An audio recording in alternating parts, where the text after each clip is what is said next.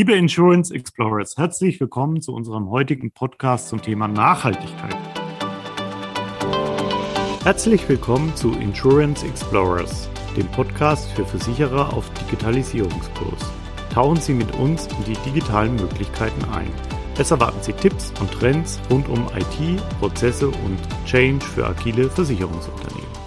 Mein Name ist Hans-Peter Holl. Ich bin als Vorstand in der Innova verantwortlich für den Geschäftsbereich Versicherung. Mein Gesprächspartner heute ist Dr. Martin Kreuz, Bereichsleiter bei der Provinzial Rheinland, dort zuständig für Produktentwicklung und Marktmanagement seit 1.1. diesen Jahres. Bis dahin war er zuständig für das Thema Wohnen, Betrieb, Sachhaftunfall und insofern ist es heute ein sehr spannender äh, und sehr aufschlussreicher Gesprächspartner für die Themen, die wir heute vor uns haben. Herzlich willkommen, Martin. Vielen Dank, äh, dass wir dich heute begrüßen dürfen. Ja, vielen Dank, lieber Hans-Peter. Und eine Neuerung habe ich gleich schon zu Beginn. Äh, man kann ja heute gar nicht mehr schnell genug sein was diese Dinge angeht. Wir sind fusioniert mit der Provinzial Rheinland-Versicherung und mit der Westfälischen Provinzial erfolgreich mit Genehmigung des Bundesaufsichtsamtes am 20.12. diesen Jahres. Und pandemiebedingt geht das auch rückwirkend zum 1.1. Das heißt, ab jetzt wird es noch viel einfacher für alle Interviewpartner. Provinzialversicherung muss man sich nur merken und kann zwischendurch oder vorher oder danach alles andere weglassen. Das ist ja schön dann streiche ich ab jetzt das Rheinland. Ja. Wobei es uns in Düsseldorf noch gibt und das der Unternehmenssitz der Provinzialversicherung ist, während die Holding ja bekanntermaßen schon seit vorvergangenem Jahr in Münster beheimatet ist. Super. Das ist schön. Kurz vor Weihnachten. Ein Weihnachtsgeschenk. Das ist doch, das ist doch wunderbar. Fürs Projekt auf alle Fälle. Ja, wir wollen heute über das Thema Nachhaltigkeit in der Versicherungsbranche sprechen und auch die Auswirkungen daraus. Bevor wir auf dieses Hauptthema kommen, eine spannende Frage, die mich so ein bisschen umtreibt. Wir hatten ja dieses Jahr einen richtigen heftigen Einschlag, gerade auch in deinem alten Wirkungsbezirk sozusagen, in deiner alten Rolle äh, im Ahrtal. Ähm, Bernd hat zugeschlagen. Wie, wie hast du das persönlich ähm, empfunden? Äh, was ziehst du für Rückschlüsse daraus? Ähm, hätte man da was verhindern können? Hätte man was anders machen können? Wie hat sich die Provinzial da aufgestellt gehabt? Ähm, ihr hattet ja auch richtig, richtig viel Schäden, auch immense Schadenhöhen. Würde mich mal interessieren, wie das so deine Einschätzung ist. Ja, ich glaube, neben der Beschäftigung mit der Pandemie, die alle nervt und stresst, ist das eine Komponente gewesen, die, behaupte ich mal, niemand so richtig in dieser Dimension auf dem Zettel gehabt hat. Vielleicht kann man sich erstmal vor Augen führen, wenn man äh, in die Sommermonate zurückgeht, dass wir ja das ein oder andere Starkregenereignis in den vergangenen Jahren schon mal gesehen haben. Ich erinnere mal an diesen heftigen Starkregen, der auf Münster und den Norden niedergegangen ist, äh, 2014. Da gibt es eigentlich nur den Aasee in Münster mhm. und äh, plötzlich stand Münster einen Meter oder anderthalb unter Wasser. Bisher das größte Ereignis mit lokalem Starkregen ohne entsprechendes Flusshochwasser dazu lag so bei ähm, den Gesellschaften der Provinzial bei rund äh, 100 Millionen und äh, auch insgesamt war das eine Größenordnung von mehreren hundert Millionen für auch die anderen Versicherer, die eben für Aufmerksamkeit gesorgt hat, was so passieren kann, auch wenn kein Fluss unterwegs ist. Und jetzt haben wir diese Kombination aus Topografie, aus größeren, mittleren und kleineren Fließgewässern, die einfach statische Regenmengen von großen ähm, ja, Wolkenbrüchen nicht mehr in der Lage sind, nach einem regenreichen Juni zu verarbeiten. Eine solche mhm. Wetterlage mhm. haben wir in dieser Region noch nicht gesehen. Und ein solches Ereignis, glaube ich, in der Bundesrepublik seit der Sturmflut 62 in Hamburg was die persönliche Betroffenheit aufgrund der zahlreichen Todesopfer angeht. Ich glaube, es sind über 180 Menschen gewesen, die ihr Leben verloren haben. Ähm, zwei werden immer noch vermisst, wenn ich das aktuell richtig auf dem Zettel habe. Das ist eine Dimension, die man sich einem in einem Industrieland wie der Bundesrepublik Deutschland kaum vorstellen kann. Allerdings, ja. Und ähm, die Dimension hat ja, ist ja auch äh, von den Schadenzahlungen her, wenn man mal andere Ereignisse der jüngeren Vergangenheit nimmt, äh, unglaublich hoch. Der Gesamtverband der Versicherungswirtschaft hat äh, Anfang des Monats gesagt, wir rechnen mit fast neun Milliarden versicherten Schäden. Das ist, Wahnsinn. glaube ich, nicht nur in Deutschland, mhm. sondern auch in Europa das größte mhm. Schadenereignis. Wenn man mal Vergleiche zur Oderflut, zur Elbeflut, äh, zu anderen Ereignissen, ob jetzt 2013, 2002 nimmt, das hat ja der ein oder andere vielleicht noch in Bildern vor Augen oder hat es möglicherweise sogar als Betroffener erlebt von den Zuhörern. Äh, da haben wir eine Größenordnung, die ist knapp die Hälfte gewesen. Da liegen wir so zwei, zwischen drei und vier Milliarden und haben das auch schon als heftig empfunden. Oder nehmen wir mal ein Sturmereignis wie Kyrill. Da liegen wir auch in so einer Größenordnung. Flächendeckend Bundesrepublik 2007 war es. Da liegen wir auch so bei dreieinhalb, vier Milliarden. Also die Dimension, die Tragweite und auch die Zerstörungskraft, die wir erlebt haben, hat ein ungeahntes Ausmaß eingenommen. Und ich persönlich sage, ich habe das nicht auf dem Zettel gehabt. Ich hätte mir das so in diesem Ausmaß nicht vorstellen können und wollen. Und ähm, die äh, ja, Folgen werden wir, glaube ich, noch über Jahre hinweg spüren und merken, nicht nur in der Versicherungstechnik, sondern auch in den betroffenen Gebieten. Ja, vielen Dank für deine Einschätzung. Hoffen wir, dass sowas nicht so schnell wieder passiert. Ja, ja, sind wir auch schon mittendrin beim Thema Nachhaltigkeit und wie sich Nachhaltigkeit auf die Versicherungsindustrie auch auswirkt. Das ist ja eines dieser Buzzwords, die die letzten Jahre äh, immer wieder durchs Dorf getrieben werden, sozusagen. Ja, der neue Megatrend, man investiert nachhaltig, es gibt klimaneutrale Geldanlagen. Ja, gibt es nachhaltige Versicherungsprodukte? Wie nachhaltig sind denn die Produkte heute in der Versicherungswirtschaft? Also wenn man mal äh, sich eine Wohngebäudeversicherung anguckt ähm, und ich glaube vor dem Hintergrund von mehreren hunderten völlig zerstörten Häusern, übrigens nicht hm. nur an der A, wir haben äh, an vielen kleineren Flüssen, äh, wir haben in Westfalen an der Volme wir haben äh, Schäden äh, totaler Zerstörung, also alle Versicherer in der Bundesrepublik an Ecken, wo man sie gar nicht so sehr vermutet hätte. Die A ist sozusagen und die Erft sind vielleicht die beiden plakativsten Orte, wo das kumuliert ist. Aber ähm, dann hat man, äh, glaube ich, wenn man Wohngebäude jetzt als Beispiel nimmt, ähm, eine gleitende Neuwertversicherung. Ja. Und was heißt das? Das ist eigentlich das Leistungsversprechen der Versicherer. Wir bauen ihr Gebäude so wieder auf, wie das angesichts geltender Energieeinsparvorschriften, angesichts behördlicher Auflagen erforderlich ist. Das ist dann entsprechend gedämmt. Da gibt es dann entsprechende Komponenten, die zu beachten sind bei der Wiederherstellung. Und all das machen die Versicherer heute schon mit ihrem Leistungsversprechen, nicht nur die Provinzial. Und insofern ist vielleicht das Produkt selber speziell im Privatkundenbereich, wo diese Bedingungen äh, Anwendung finden, ähm, auch bei gewerblichen Objekten findet man das gelegentlich, ist eigentlich schon ein Leistungsversprechen, was nach meiner Überzeugung nachhaltiger ist, als viele das gemeinhin vermuten, zumal Totalschäden, wie wir sie jetzt erlebt haben, eher selten sind. Ja. Zum Glück. Okay, das heißt, die Versicherungsindustrie hat sich auf dieses Thema schon eingestellt und bietet entsprechende Produkte an, die man durchaus auch als nachhaltig ähm, betiteln kann. Ich glaube, dass äh, man kann in unterschiedlichen Produkten äh, auch unterschiedlicher Sparten das wiederfinden, ähm, denn der Begriff Nachhaltigkeit, ähm, der ist ja sozusagen vielschichtig besetzt und alle möglichen Menschen stellen sich alles Mögliche darunter genau. vor. Ähm, also nachhalten heißt ja, prüfe ich, ob alles in Ordnung ist. Ne? Das ist auch eine Form von Nachhaltigkeit. Oder ist es das, dass ich sage, ich lebe so, dass für nachfolgende Generationen ausreichend Ressourcen noch vorhanden sind, damit dieser Planet und seine gesamte Umgebung auch weiterhin lebenswert ist. Und äh, insofern, glaube ich, muss man die aktuelle Produktlandschaft dahingehend beleuchten. Tun Versicherungsprodukte etwas, was auf diese Komponente der Nachhaltigkeit einzahlt? Wie sind denn da die Erwartungen der Kunden? Fragen die sowas überhaupt schon nach oder sind die da noch ganz weit weg und den denken eher so an Themen wie ähm, Solar, ähm, Wärmepumpe, Elektromobilität äh, und die Versicherung ist da völlig irrelevant. Also ich glaube, Versicherung ist ja normalerweise eher so ein Thema, mit dem man sich äh, ähnlich wie Arztbesuche äh, nicht so gerne beschäftigt. ähm, das ist äh, notwendig, dass man das macht.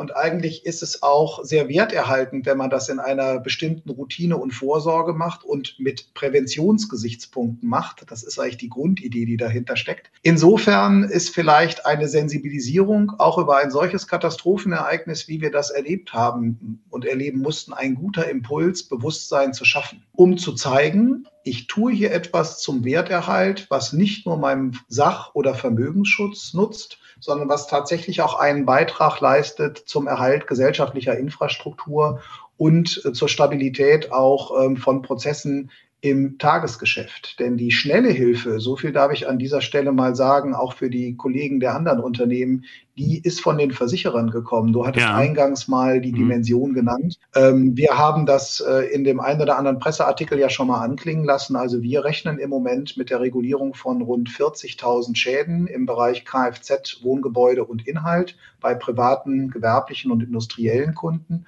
Und ähm, das wird sich belaufen von diesen 9 Milliarden schätzungsweise wahrscheinlich in der Größenordnung von etwa 1,4, 1,5 Milliarden.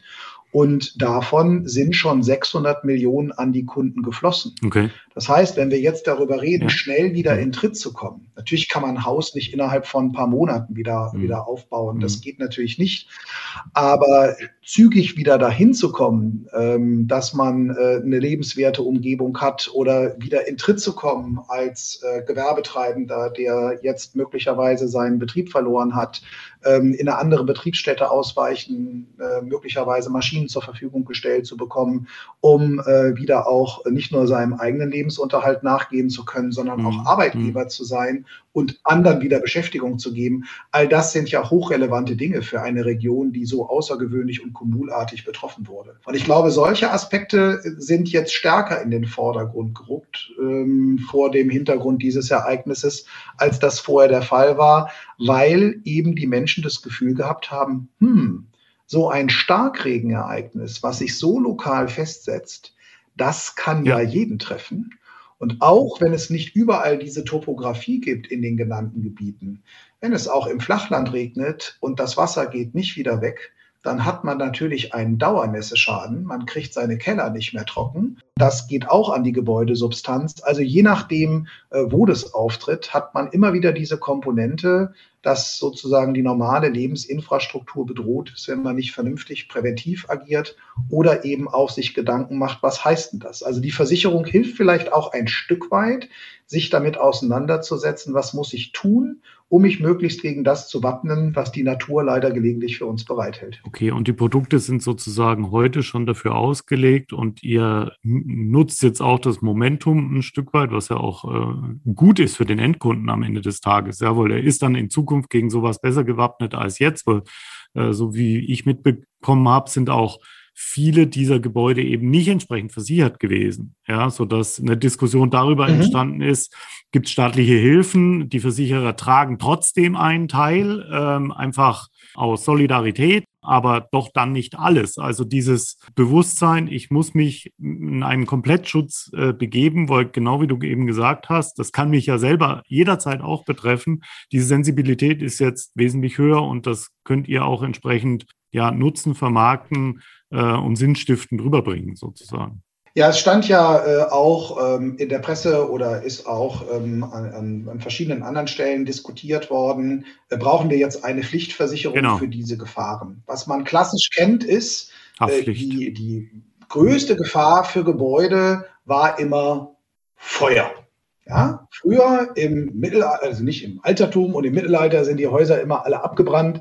Das war äh, sozusagen die, das größte Potenz, äh, die größte potenzielle Gefahr. Und äh, der erste richtige Versicherer in Deutschland ist ja entstanden aus äh, genau diesem Feuerbedrohungspotenzial. Das ist die Hamburger Feuerkasse gewesen, wo sich Menschen zusammengeschlossen haben und gesagt haben, wir müssen doch was tun, damit äh, wir nicht mehr mit den verheerenden Folgen solcher Ereignisse zu leben haben und da besser mit zurechtkommen. Und jetzt haben wir die, jetzt springen wir mal direkt in die Gegenwart wieder, und jetzt haben wir die Situation, dass etwa knapp die Hälfte in Nordrhein-Westfalen und knapp 40 Prozent der Gebäude in Rheinland-Pfalz, das sind die beiden am meisten betroffensten Länder gewesen, gegen diese Naturgefahren wie Starkregen und Hochwasser versichert gewesen sind. Und das bedeutet, dass natürlich die andere Hälfte sich hätte versichern können, aber jetzt auf die Hilfe äh, des Staates angewiesen ist oder auf eigene Rücklagen.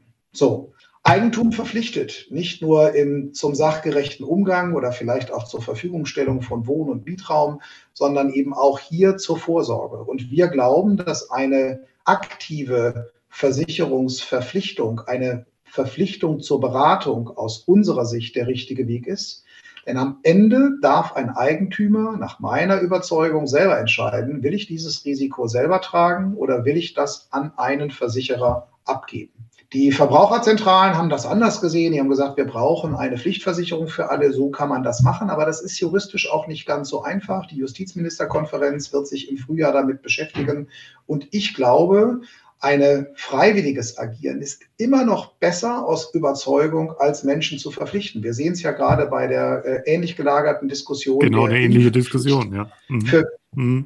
Ja. Für welche Gruppen greift das und ähm, wie erreiche ich eine möglichst effiziente Durchdringung, dass ich sagen kann, so und hier decke ich solidarisches Handeln für eine Gemeinschaft auch risikogerecht und adäquat ab, denn nicht jedes Gebäude hat den gleichen Wert, hat auch die gleiche Risikoexponierung. Auch da, finde ich, liegt eine gewisse Fairness im Auge des Betrachters. Das ist ja bei der Kfz-Versicherung auch so, dass da unterschiedlich teure Autos eine unterschiedlich hohe Kaskoprämie haben und dass am Ende auch Fahrverhalten ein Stück weit das äh, an Prämie ausmacht, was sich dann tatsächlich im Unfallgeschehen. Das heißt, ähm, keine Pflichtversicherung aus deiner Sicht, eher die Verantwortung in die Kunden geben, aber eine deutliche Aufklärung, was das am Ende des Tages bedeutet im Vertrieb sozusagen. Ja, ich glaube, wir müssen da tatsächlich zubauen. Wir müssen das bei den Produkten, das hattest du ja eingangs auch gesagt, noch stärker herausstellen. Also wir dürfen jetzt nicht auf dem Status quo verharren, aber wir müssen sauber reflektieren, wo setzen wir auf. Und äh, bei der Beratungsverpflichtung wäre ich auch ganz klar dabei zu sagen, wir müssen schon sauber dokumentieren, ist das angesprochen worden? Da müssen wir auch unsere Vermittler und Vertriebspartner in die Pflicht nehmen. Hast du das aktiv angesprochen, thematisiert? Hast du das angeboten? Und das muss sich auch wiederfinden, damit dieses bewusste Nein, das möchte ich nicht, auch entsprechend dokumentiert wird. Und ich glaube, dass man das speziell im Wohngebäudebereich bei den Privatkunden hinbekommen kann, wenn man uns da zwei, drei Jahre Zeit gibt. Und wir haben es gesehen in der Nachfrage unmittelbar nach der Katastrophe also die, das ging nicht nur über ein paar Tage, das hat sich eine Reihe von Wochen und Monaten gehalten, ist jetzt wieder so ein bisschen abgeebbt. Also ein Teil der Schadenexponierung bei uns hat ein bisschen was zu tun mit der guten Beratungsleistung der letzten Jahre, denn wir haben überdurchschnittlich viele Gebäude nicht nur in der Region äh, als regionaler Marktführer, sondern eben auch äh, mit diesen Deckungen ausgestattet. Also bei uns war mehr als die Hälfte aller ähm, Kunden gegen diese Schäden versichert. Okay. Das waren fast 60 Prozent. Okay. Okay. Für die Kunden natürlich sehr gut, ja, äh, definitiv. Ja. ja. Machen wir mal einen, einen ganz kleinen Schwenk mal in eine, in eine andere Richtung. Wenn wir uns die Versicherungsunternehmen mhm. äh, jetzt mal per se betrachten, können die sich überhaupt für Klimaschutz einsetzen und wie können die sich für äh, Klimaschutz einsetzen aus, aus, aus, deiner, aus deiner Sicht raus? Ich meine, das ist ein Dienstleistungsunternehmen. Das Produkt, was hinten rauskommt, ist virtuell. Äh, Im Zweifel erzeugt man Papier. Mhm. Äh, das kann man einsparen, indem man PDFs durch die Lande schickt, sozusagen, ja, oder Endkundenportale bereitstellt, mhm. wo man das Ganze sozusagen dann auch, kennen wir ja alles, bauen wir ja auch, wo man das Ganze zur Verfügung stellt. Also das ist ja jetzt nicht die Industrie, ähnlich wie ums Eck die Stahlindustrie oder die Chemieindustrie, äh, die da einen ganz anderen äh, Fokus drauf haben muss. Was kann ich an Energie einsparen? Was kann ich auch äh, der Umwelt Gutes tun, indem ich bestimmte Rohstoffe einfach nicht mehr verwende? Wie sieht es denn in den Versicherungsunternehmen aus? Das sind ja große Gebäude, da sitzen im Zweifel viele Menschen, aber das war es dann auch. Ja, das äh, ist aber der Punkt, glaube ich, wo ich anfangen muss ähm, mhm. als Unternehmen. Wenn ich an verantwortliches Handeln denke, muss ich, glaube ich, immer, wenn ich etwas von anderen möchte, mit gutem Beispiel vorangehen und sagen, wir nehmen das Thema selber auch ernst und versuchen, so ressourcenschonend wie möglich zu arbeiten. Und es fängt, wie du das richtig beschrieben hast, bei den eigenen Prozessen an. Und wenn ich gerade bei den Produkten durchaus zuversichtlich von der Ausgangssituation war, äh, und das soll nicht heißen, dass nicht da reichlich Entwicklungsmöglichkeiten und Fantasie da sind, so an unseren Schnittstellen und Strukturen im Tagesgeschäft haben wir, glaube ich, noch das ein oder andere zu tun und zu verbessern. Da gibt es auch noch äh, Potenzial, wenn man da genauer hinguckt. Wir sind noch eine sehr papierlastiger Laden, wenn ich das mal so sagen darf. Ich glaube, wir haben ähm, von Verbandsseite mal festgestellt, ähm, was wir da ähm, letztlich pro ähm, Kunde pro Mitarbeiter dann ähm, an Papier produzieren. Das waren, glaube ich, 105 Kilo. Und wenn wir oh. da ein bisschen abnehmen und vielleicht mal auf schlanke 80 kämen oder 75, dann wäre das, glaube ich, vom gesamten Erscheinungsbild her für die Kunden und für uns, äh, stünde uns das gut zu Gesicht, so würde ich das mal sagen. Ja, es hat ja auch für die Kunden Vorteile. Wenn, wenn die Altersstruktur der Kunden denn so ist, dass sie es mitmachen, ja, das ist ja auch wieder durchaus unterschiedlich. Ich sehe es ja bei mir selber. Ich habe versucht, alles abzuschaffen, was Papier erzeugt und das eben äh, entsprechend in in, in Portale beziehungsweise in PDF äh, mir generieren zu lassen. Ja, weil ich auch keine Lust habe, ständig das Zeug wegzusortieren in Ordnern, die dann eh irgendwo in der Ecke stehen und verstauben. Ja, also das Hauptaugenmerk sozusagen ist die Papiererzeugung heute in der Versicherungsindustrie. Ja, Glaub, glaube ich. Und natürlich ähm, die energetische Versorgung der Gebäude spielt. Da sind wir äh, mit, einem, mit den Verwaltungsgebäuden genauso in der Verpflichtung wie jeder Eigenheimbesitzer auch da ähm, zu schauen, ist meine Energieversorgung so ausgelegt, dass ich nachhaltig unterwegs bin. Und ähm, möglicherweise bedeutet das für uns auch äh, Invest äh, in Photovoltaik oder in Windkraft äh, mittel- und langfristig. Und das kann ja durchaus auch ein Asset sein, was für uns interessant ist. Also ich glaube, man muss an dieser Stelle ähm, an der einen oder anderen Ecke sich so von konventionellen Faden ein Stück weit verabschieden und sagen, wenn es denn gewisse Rahmenbedingungen gibt, die wir auch für sinnvoll und auch im Interesse des eigenen Wirtschaftens und eben aus dem Aspekt der Nachhaltigkeit gut übereinanderlegen können, dann sollten wir uns diesbezüglich ähm, nicht scheuen, das auch durchzudeklinieren und zu sagen, das kann doch eine schicke Geschichte sein, ohne dass man jetzt verengt sagt, ich kann nur noch so vorgehen. Ja, das ist, glaube ich, äh, das, das wäre das wär zu viel verlangt. Der Dogmatismus ist immer äh, nicht ja. so das, äh, wo man sich orientieren sollte, das ist klar.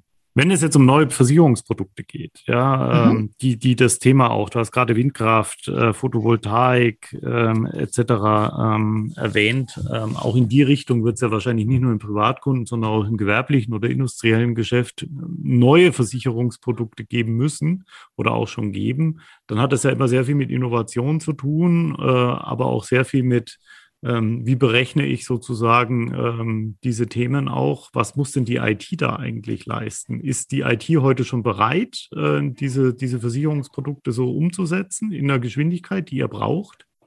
Das ist, glaube ich, angesichts der Komponenten, die ich immer versuche, so ein bisschen auseinanderzulegen, tatsächlich kein so einfaches Unterfangen, weil ich ja auf eine etablierte Systemlandschaft mit ganz hoher Stabilität treffe.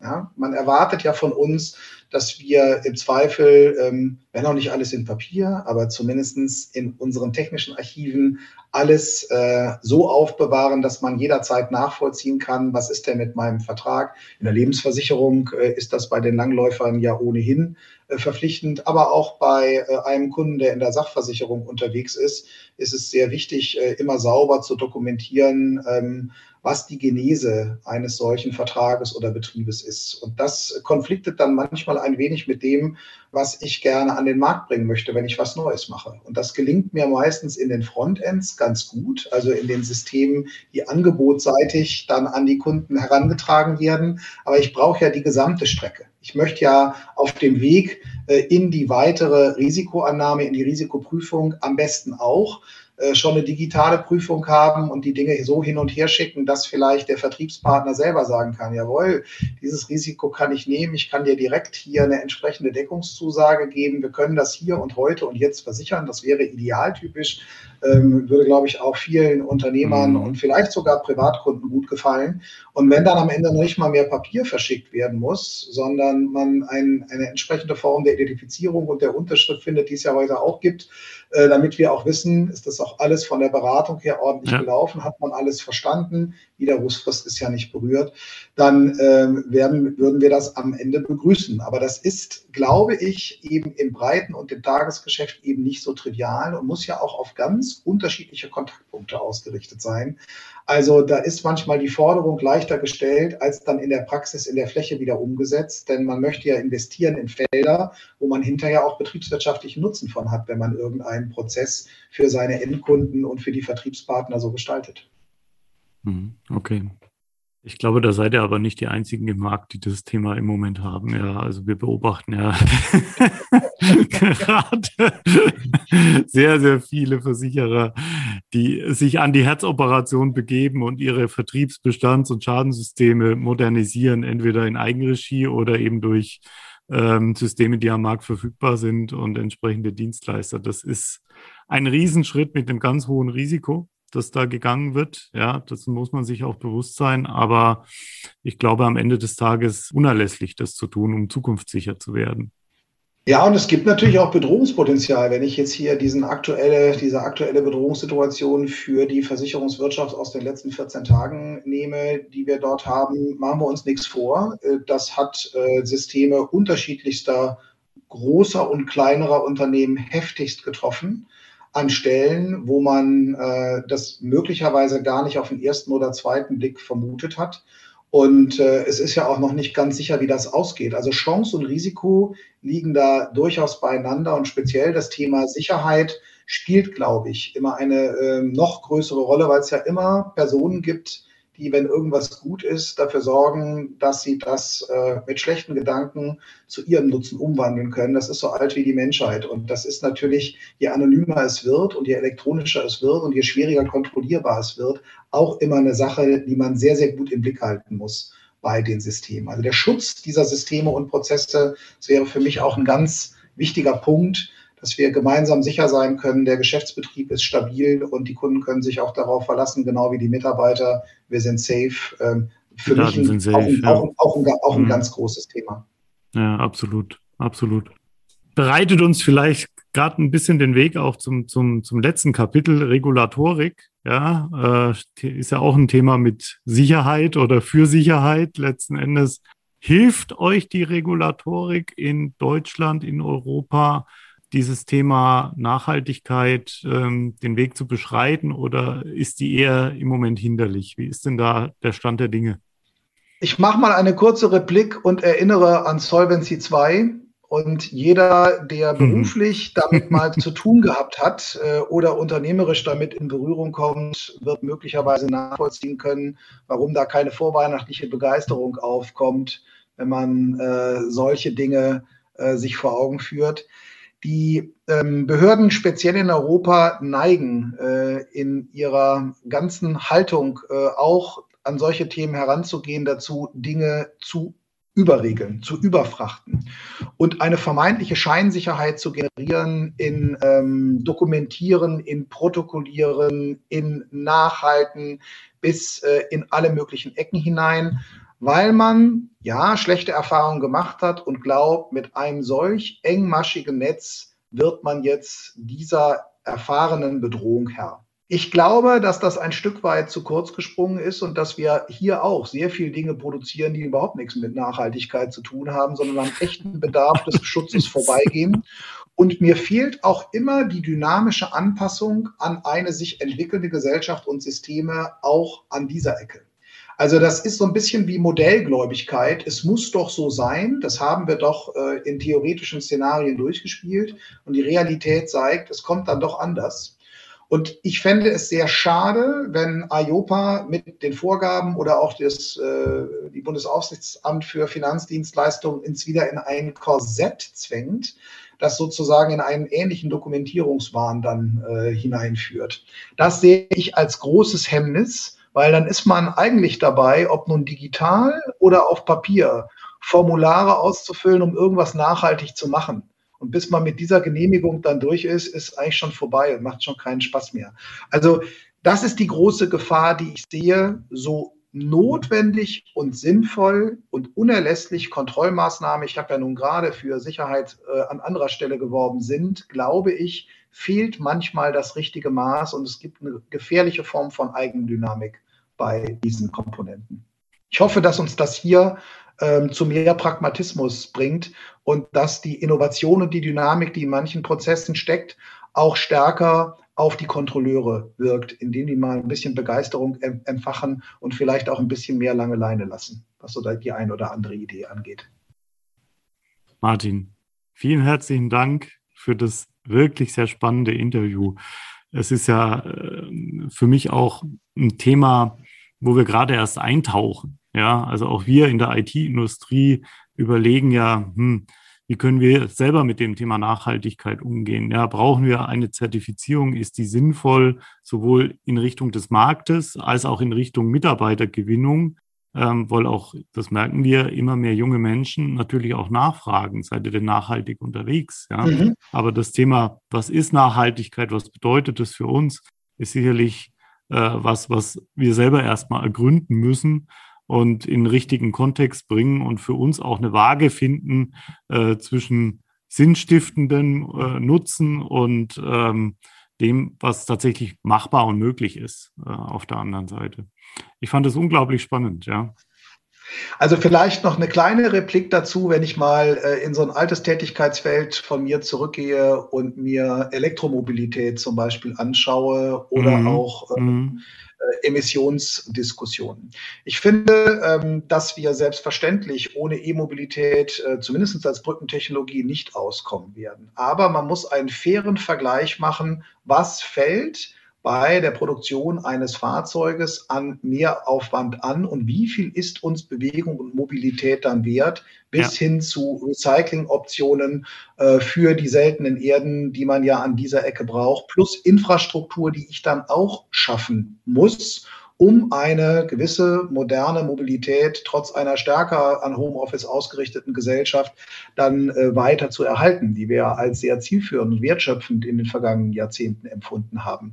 Und auch da wünsche ich mir manchmal weniger dogmatische Diskussion, du hast das vorhin gesagt, ein bisschen mehr Ergebnisoffenheit, auch wenn man mal etwas hinterfragt, was im Moment im Trend ist und trotzdem sagt, wie sehen denn weitere Alternativen aus? Und meistens ist es immer gut, einen Plan B, manchmal sogar noch besser einen Plan C zu haben.